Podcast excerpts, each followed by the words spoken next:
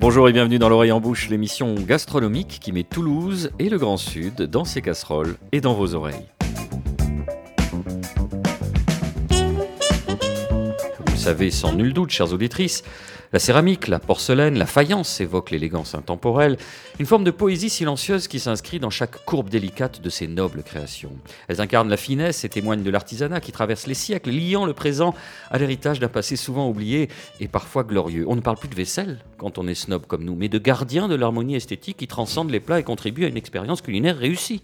Car au-delà du simple fait de se nourrir, les arts de la table sont une invitation à savourer la vie, et c'est ça qui fait grandement kiffer notre rédacteur en chef, Nicolas Rivière. Alors, pour en disserter sans retenue, nous enregistrons aujourd'hui Place Arnaud Bernard à Toulouse au Silo, la galerie boutique d'Anivonne Lavigne Stenou, en sa compagnie, ainsi que celle des céramistes Anne Saltel et Olivia Pellerin. Merci, mesdames, d'avoir accepté notre invitation. Merci à vous. Merci à vous. Nicolas Rivière, je parlais à l'instant d'un artisanat ayant traversé les siècles, et il faut dire que la céramique est, parmi les arts de la table, l'un des plus anciens. Oui, un art de la table dont les premières traces euh, remontent au néolithique, c'est-à-dire entre moins 10 000 et moins 3 000 ans avant Jésus-Christ, c'est-à-dire avant l'âge du fer. Évidemment, à l'époque, on ne parle pas euh, d'art de la table. La notion de table elle-même n'existe pas. Il faudra au plus tôt attendre euh, les Romains, mais surtout la cuisine de cour, les banquets de la Renaissance, l'invention du service à la française, puis la Révolution française elle-même, d'où découle l'invention des restaurants et l'adoption du service à la russe. On y reviendra plus tard. Tout cela pour voir émerger donc des usages de la table tels que nous les connaissons peu ou prou euh, aujourd'hui, reflet des époques et des modes de vie. Ils évoluent donc constamment avec des phases où certains peuvent plus ou moins tomber en désuétude avant de connaître un regain d'intérêt. C'est le cas par exemple euh, de la céramique. Mais pour planter le décor, je me tourne vers vous. À Nivonne, ici au silo, vous avez dressé une grande table avec les céramiques d'Anne Saltel. Est-ce que vous pouvez nous décrire les tonalités, ce que vous avez dressé d'abord et les tonalités que vous souhaitiez donner à cette belle table qui pourrait d'ailleurs être une table de fête? Donc, euh, nous avons dressé avec Anne Saltel une table de fête, effectivement.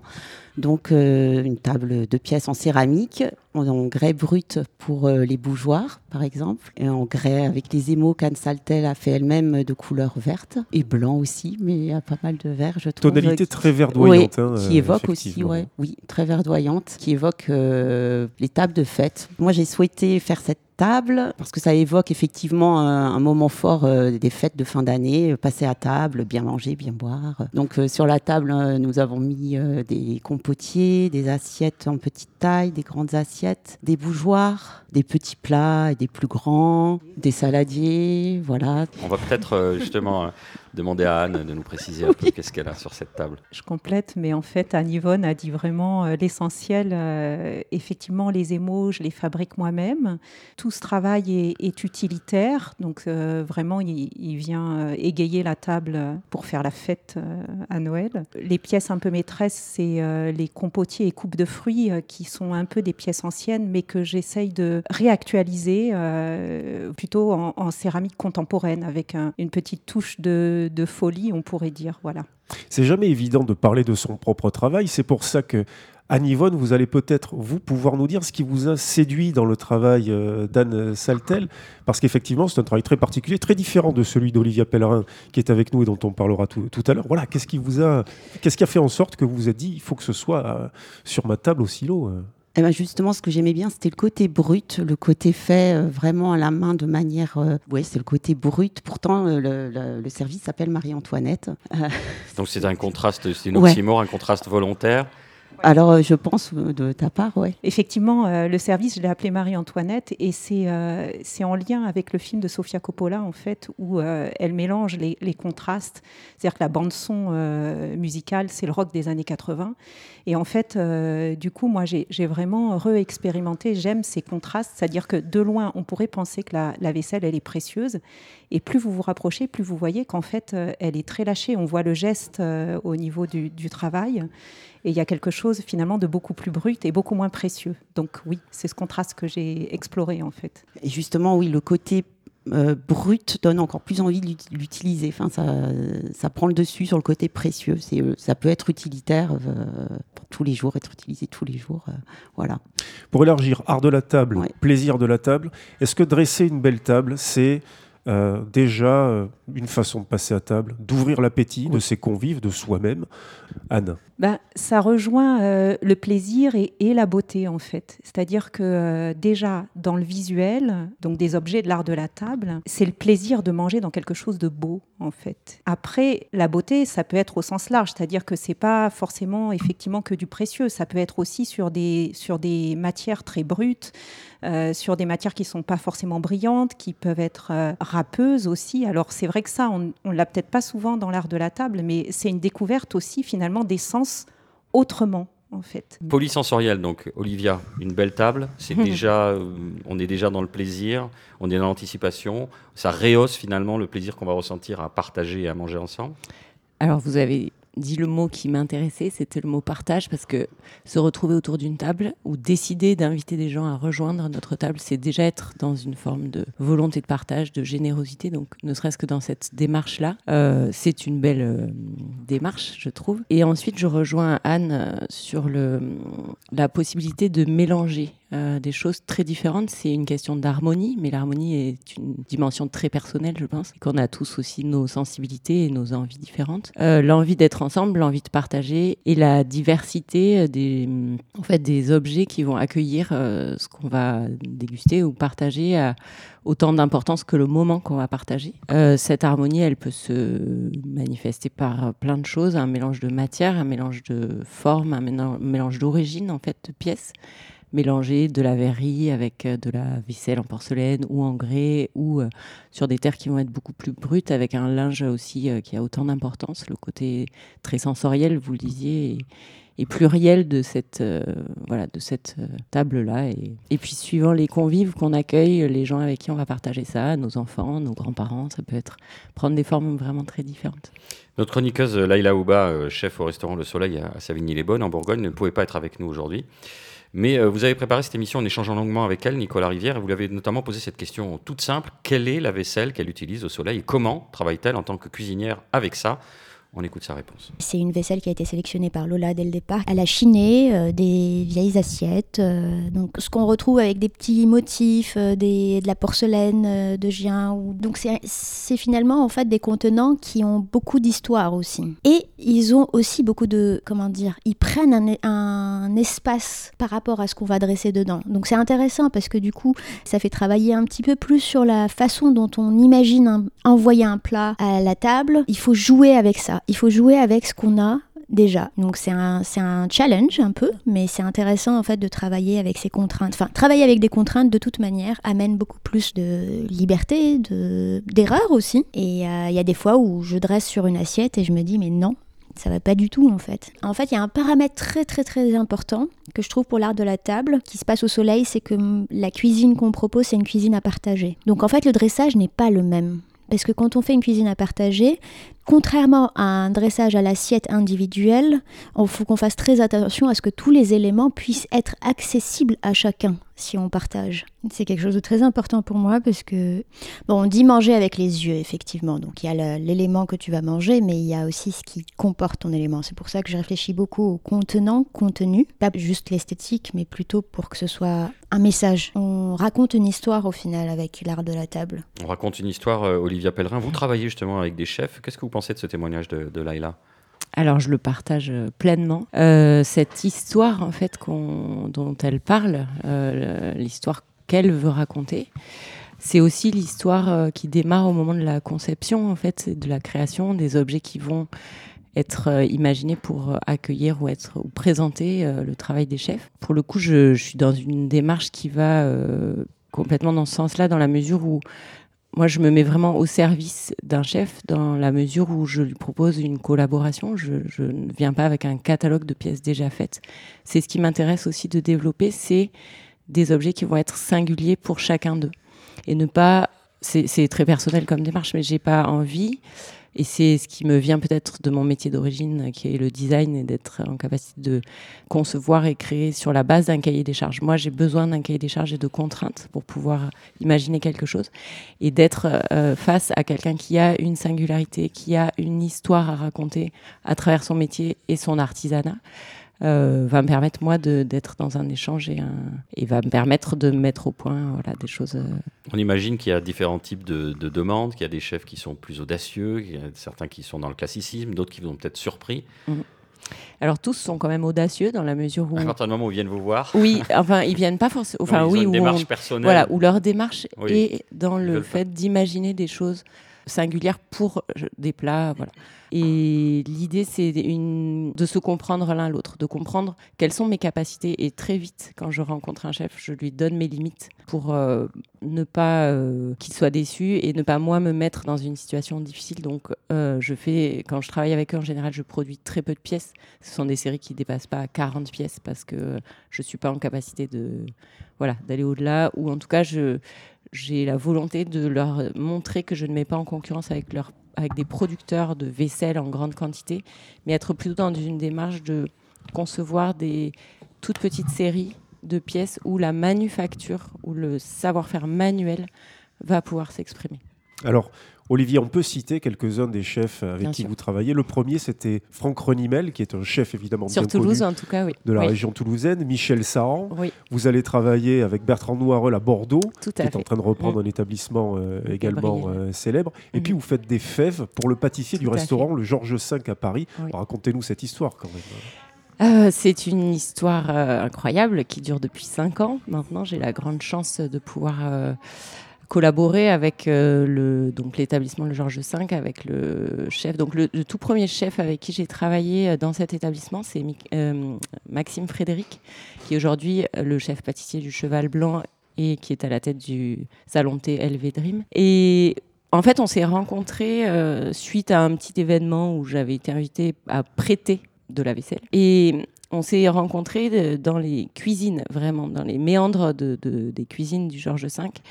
Et cette rencontre, elle a été incroyable pour moi parce que j'ai eu le sentiment d'arriver face à une espèce de montagne, quelqu'un d'extrêmement de, euh, connu, euh, inatteignable, enfin voilà, quelqu'un qui avait un talent fou. Et on s'est retrouvé dans une configuration d'échange entre artisans entre artisans où en fait c'était une rencontre entre deux personnes qui avaient des savoir-faire et c'est à ce moment-là qu'on s'est je me suis rendu compte que nous avions des savoir-faire qui étaient très proches en termes de de hum, procédés de fabrication, en termes de modelage, en termes de vocabulaire, d'un champ lexical qui est très proche euh, en céramique de la, du travail en pâtisserie notamment. Donc ça a été le premier point de départ. Lui a quitté l'établissement et le chef qui lui a succédé m'a à nouveau confié le travail des fèves. Donc tous les ans, eux travaillent sur euh, euh, des galettes des rois qui ont une saveur, un parfum différent et me sollicitent pour qu'on travaille ensemble sur la conception de la fève de la galette des rois. Alors c'est un projet qui peut paraître très anecdotique pour parce que c'est un petit objet qui n'a pas de justement de vocation ou de fonction euh, pérenne dans le temps. Oh, il y a une fonction symbolique. Il y a une fonction qui est très symbolique. Euh, saisonnière, il faut marquer aussi. Euh, Tout à fait.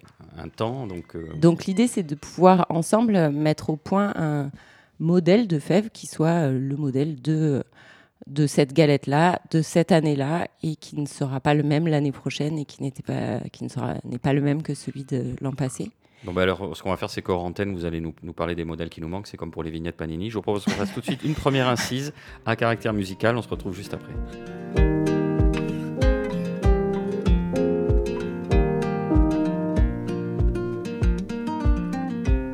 Oh, comme je te revois, tiré sur ton ourlet du bas non, maman, ne me laisse pas.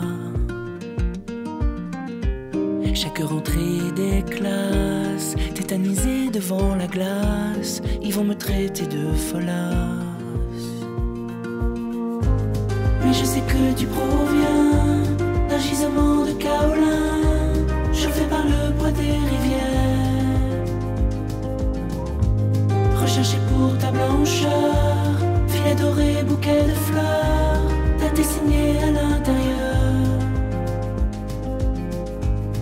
porcelaine de Limoges. À l'heure de la récré, rendez-vous sur l'arbre coupé. Garçon basket, fille poupée.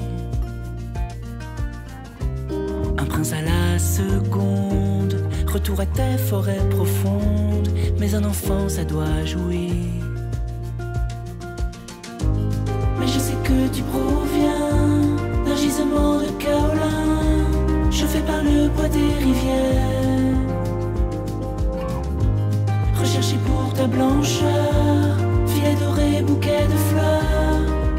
À l'intérieur.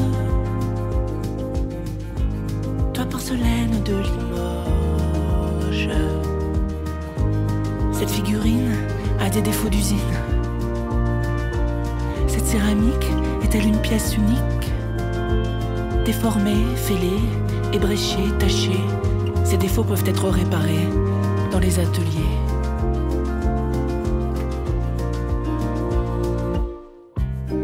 Rangé dans une vitrine, sombre destin de barbotine, tu rêves d'une vie de citadine. Pays de la Madeleine, de la châtaigne des pommes golden, je te quitte toi monter sur scène.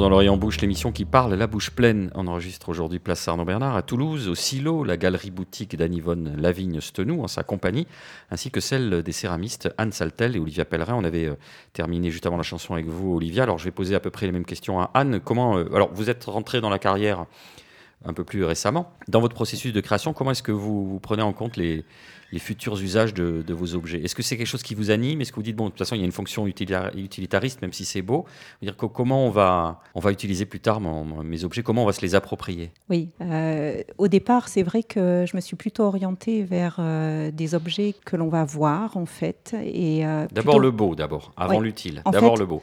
disons, j'avais envie d'allier les deux, l'utile et le beau, parce que c'est des objets qui sont quand même euh, usuels et qui sont, euh, quand on met des fruits dedans, ben, on les met chaque semaine quand on va faire son marché. Donc c'est effectivement utile et en même temps euh, visible. On les remarque en fait. Donc c'est ça qui me plaisait bien. Et plus que je vais dire, le fait de faire des assiettes, euh, même si l'assiette est vraiment quelque chose aussi, un objet qui est vraiment très important. Mais c'est quand même ça qui a motivé au départ euh, la déco de la table en fait. Et qui peut être bien sûr une déco bah, sur euh, une petite table du salon. euh, voilà. Anne-Yvonne, Des objets qu'on ne cache pas, qui sont Mm. toujours sortis du placard, en fait. Olivia souhaite Et je, réagir. je rajouterais, euh, enfin, pour, pour aller dans le sens d'Anne, son travail, c'est euh, des objets du quotidien, donc qui sont, qui expriment, euh, qui racontent une histoire, mais qui sont, euh, qui sont là pour être utilisés en fait. Et souvent, euh, les, gens euh, s'interdisent d'utiliser ces objets-là parce qu'ils sont artisanaux au quotidien. Et ça, c'est pas possible. Il faut lutter contre ça, en fait. Sortez-les, utilisez-les. Mais oui, Ébréchez-les. parce qu'ils sont faits pour vivre. Ils sont faits pour vivre. Allez, Nicolas, dans le, dans le premier extrait de votre échange avec notre chroniqueuse et chef Laïla Aouba, celle-ci évoquait euh, la vaisselle chinée du restaurant Le Soleil avec laquelle elle travaille. Mais il se trouve que Laïla voue elle-même une passion à la céramique. Oui, une passion qu'elle met en pratique depuis quelques années. Et son arrivée en Bourgogne, donc au restaurant Ferme Auberge Le Soleil, tenu par Lola Tabouribis, lorsqu'elle n'est pas au fourneau ou en vadrouille dans le vignoble bourguignon, Laïla se réfugie dans son patio qui lui tient lieu d'atelier de poterie au moins deux fois par semaine. C'est un moment important pour moi parce que c'est une temporalité différente de celle de la cuisine. La cuisine, on court après le temps. Et dans la céramique, c'est pas du tout ça. On, a- on doit attendre, on doit vraiment patienter, on doit vraiment pas courir après le temps. Plus on court, plus on déforme, mais dans le mauvais sens. Donc en fait, j'ai besoin de cet équilibre, ces deux temporalités différentes qui sont nécessaires dans ma vie, je pense. Ma première expérience, c'était donc au Chardon à Arles et c'était une céramiste qui avait fait toutes les, les assiettes et les bols euh, du Chardon. Donc en fait, j'avais commencé déjà avec euh, un- cet aspect-là que je, je n'y prêtais pas vraiment vraiment attention. Hein. Je dirais pas que dès le départ, j'étais euh, attirée par la poterie. Et après, à Paris, alors la première approche, c'était en 2019. Euh, je travaillais au Yard et euh, le chef à l'époque avait proposé à toute l'équipe de fabriquer leurs propres assiettes grâce à un stage chez un céramiste. Donc on y allait et on faisait des bols, des assiettes, etc. en grès. Et ça, c'était la, la première approche. Et j'ai senti tout de suite quelque chose de particulier qui se passait. Donc euh, en 2020, je suis arrivée en Bourgogne. La Bourgogne, c'est une terre, euh, c'est un terroir d'argile. Il y a beaucoup de céramistes. Le Morvan, c'est la capitale des potiers. Je suis allée voir euh, une céramiste incroyable qui s'appelle Judith Lasserie, qui travaille bon, avec sa terre glanée, qui travaille ses émaux elle-même, etc., etc. Et j'ai passé une journée avec elle et je suis rentrée le lendemain. Euh, j'avais pour idée de commander de l'argile et d'en faire sans avoir de four ni rien.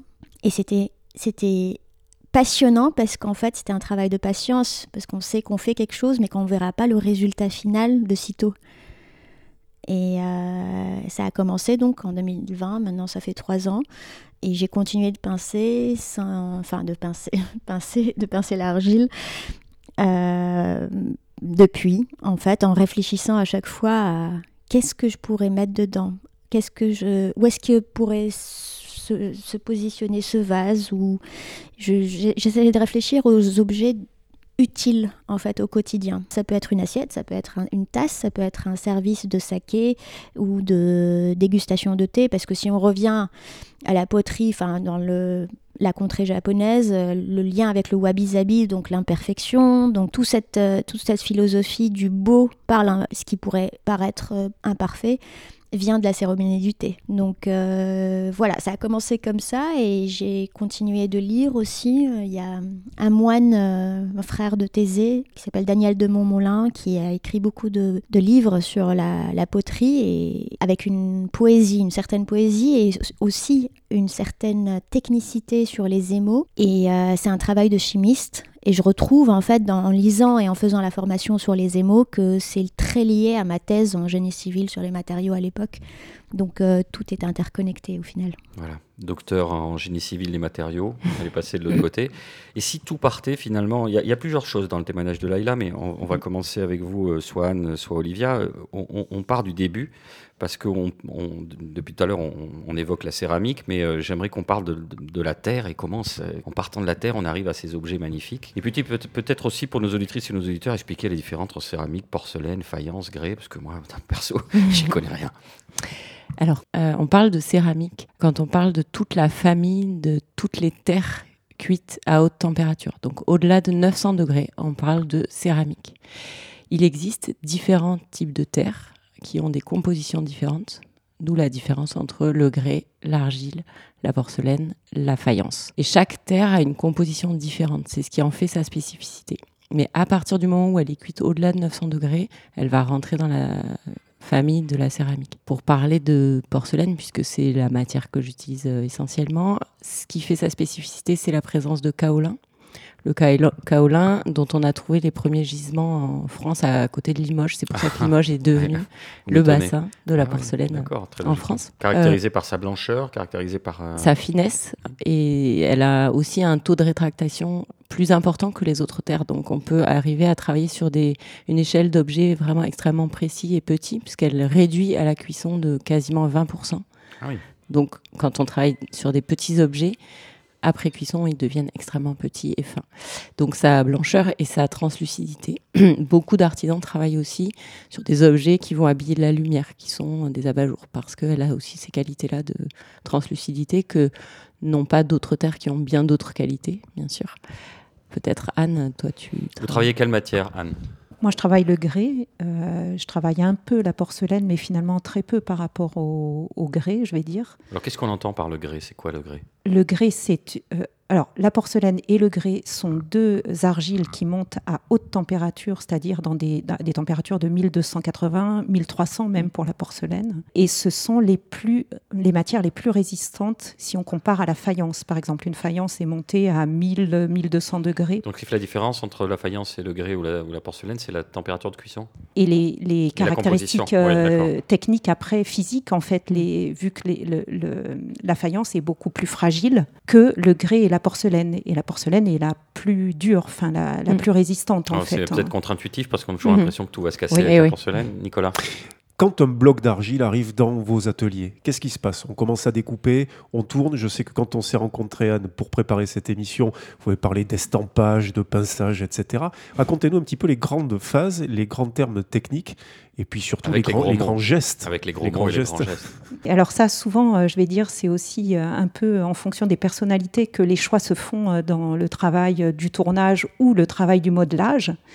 Donc, euh, donc l'autre, le pendant, c'est donc le modelage qui est fait essentiellement à la main, mais avec différentes techniques et qui peut utiliser aussi notamment euh, euh, ce qu'on appelle l'estampage, c'est-à-dire on, va utiliser des moules pour fabriquer. Alors, juste pour rebondir sur l'intervention d'Anne, j'ajouterais euh, aux techniques du modelage je rentre juste un peu dans le détail, vous pouvez produire des objets en modelage avec vos mains sans utiliser un autre matériel en estampage, au colombin, au pincé.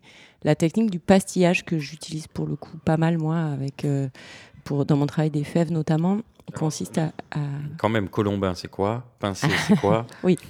Alors, le colombin, c'est comme quand on était un petit enfant maternel, on fabrique des boudins de terre très intuitivement qu'on va assembler les uns aux autres pour faire monter une forme pour créer un objet creux, comme un pot.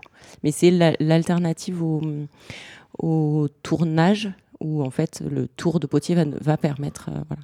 Mais le tour, de, le, tour, le tournage est une technique extrêmement complexe à apprendre qui prend des années avant d'arriver à produire des pièces vraiment. Voilà, donc c'est aussi un apprentissage. Alors long. après, pince-mi et pince-moi sont dans un donc, bateau. Pince-mi et pince-moi consiste à former une boule de terre pleine, la positionner à, dans le creux de sa main et à l'aide de ses doigts de l'autre main, pincer la terre progressivement pour créer cet ce creux aussi pour aussi créer des pièces euh, voilà le pincé et le, le pincé. et le colombin sont les à mon avis les deux premières oui. techniques en fait euh, qu'on qu retrouve certainement euh, en archéologie enfin mmh. très primitif très primitive en fait ouais. comme technique et la plaque donc je pense que la plaque elle vient beaucoup plus tardivement, mmh. mais je ne saurais pas le dater en fait. La technique à la plaque, euh, en fait, vous, vous allez étaler votre terre comme si vous faisiez une pâte à tarte on pourrait dire. Ce qui nous renvoie à la cuisine. À la voilà. pâtisserie. Exactement.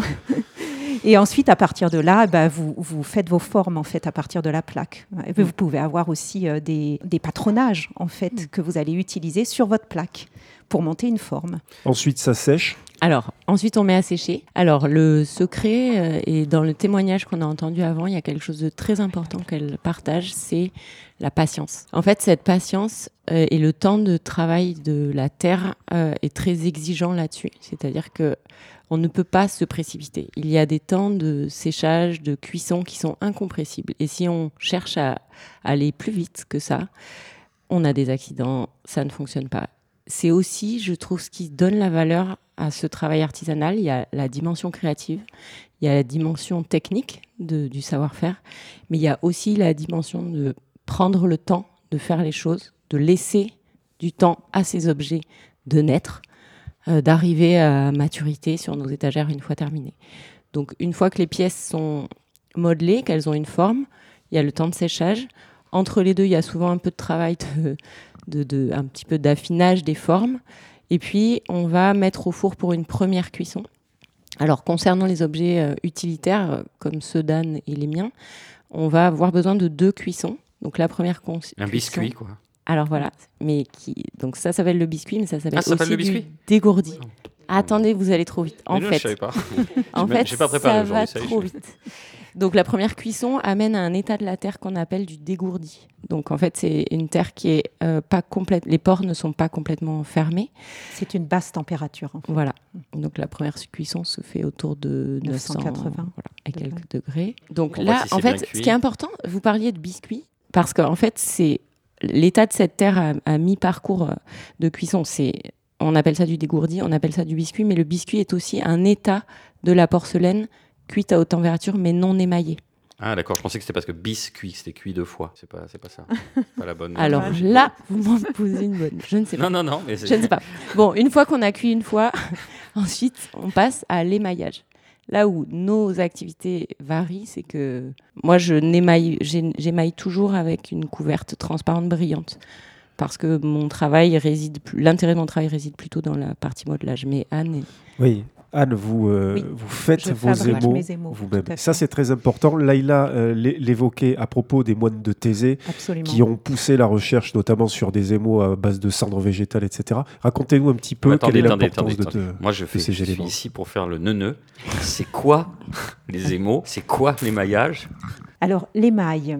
L'émail, en fait, c'est ce qui va. euh, finalement, c'est une matière qui peut se rapprocher, je vais dire, ce qui, ce qui va être le plus facile à comprendre, c'est du verre, parce qu'il y a beaucoup de silice et d'alumine dans sa composition. Et en fait, cette matière, elle vient recouvrir euh, la terre pour la rendre imperméable et pour permettre l'utilisation au niveau alimentaire. C'est une forme de vitri- vitrification. Une si- forme de vitrification, exactement. Mais il y a des émaux qui vont aller euh, depuis la brillance jusqu'au côté mat, en fait. Et donc, ils varient en fonction de leur composé. Ils sont faits de composés euh, chimiques minéraux qui vont avoir des interactions entre eux. Et Daniel de Montmolin, effectivement, a énormément travaillé pour essayer de recréer ce que la nature avait inventé. Donc, dans ses recherches des mots, il cherchait à être au plus proche de la pierre, de la roche, et, et retrouver la beauté de la nature, d'ailleurs, notamment. Il a réussi. Il a complètement réussi, c'est absolument fabuleux. Et son bouquin est, est- ben, c'est un trésor pour pouvoir euh, se débrouiller dans les maillages. On donnera euh, la référence à la fin de l'émission. Je vous propose qu'on fasse une deuxième pause musicale. On continue nos pérégrinations céramistiques et faïencesques dans quelques mesures.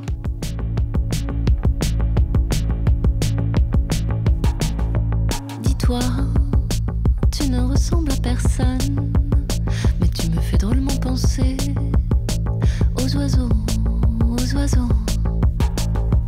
Dis-moi, je n'en ai plus la moindre idée. Comment nous sommes-nous retrouvés à cette terrasse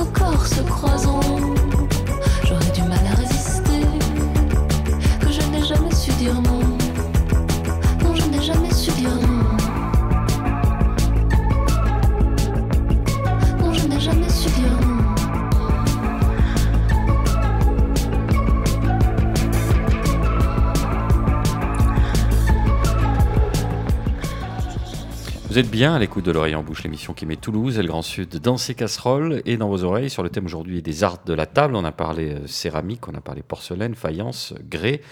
On pourrait évoquer euh, finalement avec vous, Anne Yvonne, puisque on est chez vous, au silo, place Arnaud Bernard, dans cette belle ville de Toulouse, les dernières tendances. Alors, ce qui est très tendance, justement, c'est la céramique. On va dire euh, Il y a de plus en plus de céramistes, euh, déjà à Toulouse et partout, de plus en plus de marchés. J'essaye de mettre euh, en avant des, des savoir-faire qui peuvent être oubliés aussi, comme les tissages, euh, qui font partie aussi de l'art de la table, comme euh, euh, le verre soufflé, les couteaux. C'est vrai que la, la- Je- la table sur laquelle vous Ouais. avez dressé toutes les céramiques de d'Anne euh, est nappée avec la- les tissages moutés Oui. installés à Orthez. Euh, Le souffleur de verre dont vous parlez toulousain. Oui, Tipeee. alors, ai deux. Il y a Tipeee, mais euh, j'ai aussi les souffleurs de verre euh, de Belle-Île-en-Mer. Enfin, voilà. Et, et les couteaux Sanso de, de Clémentine Sanso. Voilà, fabriqué aussi, fabriqué aussi, à, Toulouse. Oui, oui. Je reviens sur quelque chose que vous avez évoqué euh, à propos du fait que la céramique soit euh, tendance euh, à la mode. Bénédicte Bortoli, dans un très bel ouvrage qui vient de paraître, qui s'intitule Céramique, le beau, le rare et l'utile, souligne dans son introduction, elle dit La tendance verra s'évaporer avec elle les opportunistes, les Oui. adeptes du yoga de la main qui trouveront Oui. demain un autre passe-temps pour leur développement personnel. C'est peut-être un peu sévère, mais est-ce que vous, vous, vous avez l'impression qu'il y a comme ça un boom de la céramique et que bah, tout le monde s'est mis plus ou moins à en pratiquer, Olivia ou Anne-Yvonne Euh, oui. Je suis un petit peu C'est mais je Pardon, suis un c'est Olivia qui. Alors un- ça veut dire en creux, ça veut dire quoi Nicolas? Ça veut dire qu'ils se sont engouffrés dans le truc parce que c'est à la mode, mais il n'y a pas de démarche sincère derrière. je pense qu'il faut voilà. Mesurer aussi ce propos. Enfin, je, je partage son de la nuance pour Nicolas Mais Rivière. par non. contre, je, hum, entre euh, avoir envie de s'initier à un savoir-faire pour son plaisir à titre amateur et en faire et aller jusqu'au bout de la démarche pour en faire son activité euh, professionnelle, il y a un gap qui est énorme, qui prend du temps. Mm. Beaucoup euh, parce que on a de la chance. Aujourd'hui, on est en train de remettre euh, à l'honneur en fait le travail manuel, de redonner de la valeur à, cette chose-là à travers plein de savoir-faire différents. Donc c'est hy- c'est hyper important de, de donner cette visibilité et de, de, de montrer qu'on sait faire beaucoup de choses, que notre corps aussi est capable de mettre des choses euh, euh, en place et de fabriquer des objets euh, sans que tout passe par la tête et que et ne, voilà. Donc je pense que c'est important, ça donne euh, à voir tout ça. Donc là, les précautions ont été bien prises, Olivia.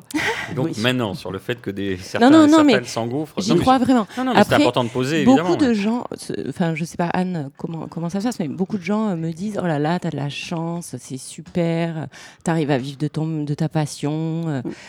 Bah en fait c'est pas si simple Non. et j'ai choisi, donc j'ai agi pour ça. Donc ça veut dire que j'ai fait des choix qui étaient parfois difficiles d'engagement, de quitter un emploi euh, salarié euh, dans une agence confortable, euh, voilà, pour entreprendre ça parce que pour moi à ce moment-là ça devenait nécessaire. Et plein de gens s'initient à la terre, mais garderont ça comme un plaisir de pratique. Et c'est très bien. Et je suis convaincue que de toute façon, en effet, il y a beaucoup de céramistes, mais qu'il y a de la place pour tout le monde, à condition d'être dans une démarche de singularité, d'appropriation des savoir-faire. Les savoir-faire, ils existent depuis des milliers d'années. On n'a pas réinventé la poudre ni l'une ni l'autre. Mhm. On n'a pas le monopole de l'assiette ronde. C'est juste que non, mais il faut aussi se le dire. Être dans une, on a évidemment beaucoup de concurrence, mais il faut pas avoir peur en fait. Pour préparer cette émission, je me suis rapproché de la Chambre des métiers et de l'artisanat d'Occitanie pour avoir quelques données euh, chiffrées sur la céramique. Il y aurait 900 à peu près céramistes euh, dans la région Occitanie, Mm. avec un marché qui est assez saturé, assez polarisé, Mm. avec peu d'élus finalement hein, euh, sur, euh, sur l'ensemble de cette démographie-là, et des pôles qui sont autour des métropoles. Contrairement par exemple à d'autres types d'artisanats locaux, type coutellerie ou le cuir, qui est évidemment une grande filière régionale, qui eux sont plus disséminés sur des zones rurales. Beaucoup d'appelés, peu d'élus. Il faut quand même euh, peut-être essayer de faire sentir que si on veut gagner sa vie avec ça, c'est C'est vraiment dur. pas évident. Non, c'est dur. Clairement, on va, enfin, on va pas se mentir, c'est hyper dur. Enfin, je, je mets au défi quelqu'un d'avoir le même niveau de vie en étant artisan qu'en étant salarié. euh, voilà. Après, euh, c'est sûr que c'est pas le fait de travailler par passion qui met du beurre dans les épinards. Donc, euh, c'est compliqué, il faut se battre et il faut surtout, moi, je- et c'est pour ça que je voulais vous remercier parce que, en fait, vous nous permettez aujourd'hui de parler de nos métiers et, en fait, pour euh, donner à entendre au grand public, en fait, bah, ce qu'il y a derrière euh, l'achat d'une tasse à 20 euros, en fait. C'est pas que on vend cher les choses, c'est que ces tasses-là, elles sont au prix d'une manufacture euh, artisanale, manuelle, et que nos pires ennemis sont, je sais pas si j'ai le droit de les citer, Ikea, évidemment, Monoprix. Monoprix qui reproduit à merveille le faussement fait main, produit en Chine à des milliers d'exemplaires et en plus mal réalisé. Donc, et donc, euh, une assiette chez Monoprix coûte 6 euros. Une assiette euh, chez Anne ou chez moi ne, ne peut pas valoir euh, 6 euros. Donc, il faut aussi, euh, bah, malheureusement, s'adresser aux gens qui vont comprendre en fait ça, qui vont avoir envie de s'intéresser à ça et de comprendre Ça veut pourquoi. dire qu'on est sur une niche de marché pour que des gens apprécient suffisamment le travail artisanal et se disent voilà ce qui a été engagé, voilà la patte de l'artiste, voilà la singularité, voilà qui sera beau chez moi, qui mettra en valeur pour des trucs du quotidien. Ça demande, euh, et ça touche combien de Toulousains et, et plus largement des Français qui ont du goût? Mais ça peut toucher tout le monde. Ça peut toucher tout le monde. Alors après, euh, ce qu'il y a, c'est, euh, pardon, Euh, ça remet en, en cause aussi l'achat euh, Compulsif. compulsif. Euh, ben, J'imagine, moi, quand j'achète une pièce d'Olivia ou d'Anne Saltel, c'est quelque chose que je vais garder tout le temps, que je vais sortir. Je vais pas m'en lasser. Ju- Justement, euh, Anne Yvonne, à propos Oui. de ce que vous êtes en train de dire, quand Oui. vous achetez une pièce, Oui. aujourd'hui on a un rapport à un objet qui peut être très affirmé, un objet qui peut être très attachant, alors qu'auparavant, jusque dans les années 50, et là encore, sont des chiffres donnés par Bénédicte Bortoli dans son ouvrage, les services se composaient de plus de 70 éléments. Aujourd'hui, plus personne n'achète, ou très peu de gens en tout cas, achètent un service de 70 éléments d'art de la table. On peut acheter un saladier, on peut acheter deux couteaux, on peut acheter trois, quatre, six assiettes. Est-ce qu'on va vers, euh, disons, pas l'individualisation de l'objet, mais euh, finalement un, un rapport qui est euh, euh, hors série, si vous, si vous voyez ce que Oui, je veux dire? Oui, oui. Bah, oui, tout à fait. C'est-à-dire que nous, on y voit peut-être une fonction initiale, ça rejoint le compotier de Dan, euh, et l'appropriation euh, que- vont mettre en place les gens qui s'intéressent à notre travail. Et cette liberté qu'ils ont, euh, que, nos objets peut-être leur offrent, ou que les objets artisanaux offrent aujourd'hui, ben, l'achat d'une pièce ne va pas être conditionné uniquement par sa fonction. Et donc, les, les personnes qui vont acheter quelque chose vont euh, y mettre une intention. Ils vont s'approprier et peut-être la faire vivre différemment dans leur rapport à cet objet-là. Peut-être même uniquement en déco, parce que certaines se suffisent à elles-mêmes en termes Oui. de, de beauté. Ou de- Oui, après, je... Même si on faut jamais oublier la, la- la Non. fonctionnalité. Mais... Ce que je veux dire, c'est que la fonctionnalité, elle peut prendre des formes très différentes. Le- avoir euh, un bel objet sur une étagère est une, une forme de fonctionnalité, mais On va, on va revenir au vaisselier à l'ancienne. Oui, Euh, mais peut-être après euh, savoir regarder les choses qui nous entourent, euh, savoir euh, les apprécier euh, pour euh, euh, boire un bol de soupe ou, euh, ou mettre des cacahuètes dedans. En fait, au final, peu importe. Le plus important, c'est euh, l'envie d'être entouré de choses qui ont du sens pour nous. Allez, dernière courte pause musicale. On vous retrouve très vite pour le quartier libre.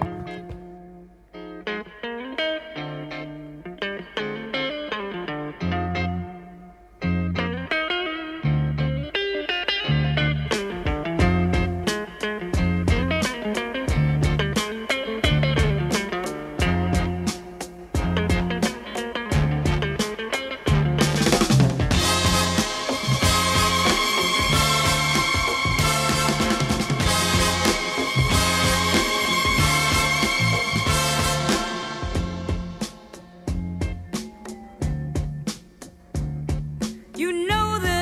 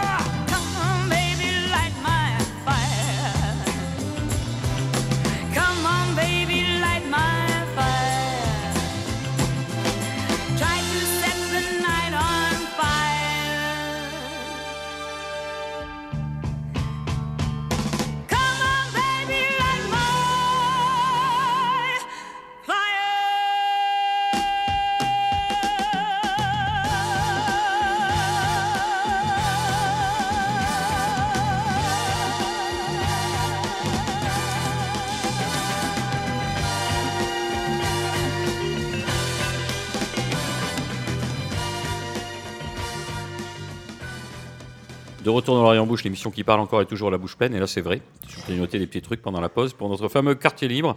On l'entend d'ailleurs, hein, cette déglutition un petit peu gênante. Vous savez, il y a une pub dans le temps avec Richard Berry qui mange un yaourt. Et il avait, il y avait un. C'est Jacques Weber, je crois. Ou Jacques Weber. Et là, ce que je suis en train de faire, là, ce que Le j'exècre. bifidus actif. Voilà. Et ça- ce truc-là, c'est quand même affreux.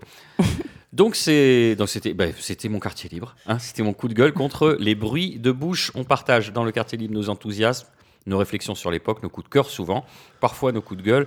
Le quartier libre Nicolas Rivière aujourd'hui, c'est un coup de cœur, voire même un coup de cœur permanent pour une belle revue. Oui, la revue Papille, revue dont nous avons déjà parlé euh, dans cette émission, périodique biannuel dirigé par l'ancien chef Gérard Alémandou, dans les colonnes duquel on peut retrouver les signatures de Bénédicte Boger, Julia Sergo, Catherine Kodorowski, de Mayalène Zoubilaga ou encore de Monique Calinon, qui est la présidente de l'association des bibliothèques gourmandes qui édite la revue Papille. Début novembre, Monique Calinon était présente à Toulouse en compagnie d'une partie de l'équipe rédactionnelle à l'invitation de l'Académie des sciences et belles lettres de Toulouse, présidée par Yves Lepestipon, pour une après-midi de rencontre. J'en ai profité pour évoquer avec Monique Calinon l'aventure de cette belle et précieuse revue. Bonjour Monique Calinon. Bonjour Nicolas.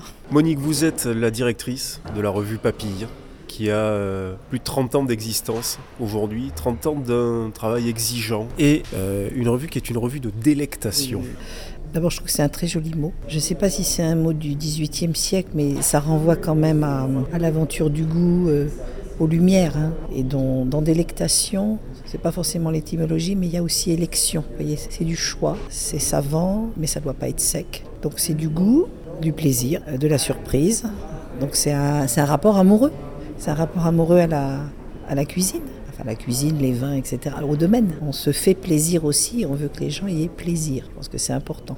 Et puis, euh, une chose que je dis euh, un peu en m'amusant, mais enfin, je le pense profondément. C'est presque un truisme, hein, mais on c'est bien de le redire à mon avis chaque jour. Euh, si on pense à des phénomènes humains, à des universaux qui rassemblent, Dieu sait si on a besoin d'être rassemblés, il me semble qu'il y a deux traits, il y a deux phénomènes qui rassemblent les gens. On mange et on boit les jours si possible. Donc ça, c'est un universel. Et la musique.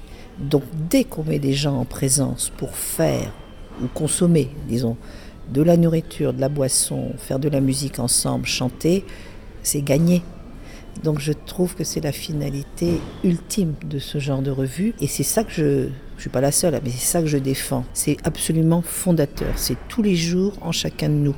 Donc ça me paraît, euh, oui, le, plus essentiel. C'est c'est vraiment la culture au sens profond. hein. On l'a tous, euh, si possible, plus ou moins développée, plus ou moins bien dite. Enfin, c'est incontournable. hein. C'est ce que vous résumez en, en disant l'imaginaire culinaire est l'un des plus puissants ressorts de l'humanité Oui, oui, oui, c'est ce que disait Sophie Danis, je crois, dans On a eu le plaisir pour le salon de la revue, où nous étions invités pour la première fois. On était très très bien mis en valeur, on a eu une, une heure de lecture, etc. Et, on voyait que les gens s'arrêtaient. Oui, ça active tout. Ça active euh, la sensation, l'intelligence, la mémoire, le plaisir. euh, euh, ça fonctionne chez, chez chacun dans un pays normalement constitué, où on peut manger à sa faim aussi. hein. Il pourrait y avoir cette interrogation-là. Oui, c'est l'universel. Je, je ne vois pas, je me redis, mais je me répète, mais je ne vois pas plus universel que ce domaine-là et celui de la musique pour unir les gens. Pour terminer, Monique Calinon, le prochain numéro est donc consacré au Jura. Une petite idée du, du sommaire ou de ce qu'on va y, y retrouver? On va forcément parler de la morille, le vin jaune sous différentes coutures, l'absinthe. Là, il devrait y avoir une couverture euh, même assez croquignolette. Quoi d'autre encore? La cancoyote sans doute Ah oui, alors la, oui, la cancoyote, je vais vous en dire autre chose. Oui, aussi euh, une bonne définition géographique du Jura. Et Gilles Fumet, notre ami géographe, est justement du Jura. Parce que le Jura, euh, tout le monde croit savoir ce que c'est, mais quelles sont exactement les limites? C'est la Franche-Comté? Oui, non Enfin, vous voyez, il y a aussi un élément là de précision géographique. Il y a toujours des précisions surtout, mais c'est ça l'univers de la recherche. Et puis là, on est sûr de notre coup avec quelqu'un comme Gilles, euh, bien sûr. Ah oui, la cancoyote, alors j'ai fait écrire Lispoutier. Euh, c'est plus un texte affectif et c'est un texte euh, un peu à la Colette, un texte d'enfance, voyez. La cancoyote, c'était son enfance. Et c'est superbe. C'est deux pages, mais c'est superbe. Et on a l'impression C'est pas la même région, pas tout à fait, hein, mais c'est pas si loin que ça. C'est comme si Colette, finalement, avait parlé de la cancoyote dans son enfance. Alors c'est magnifique.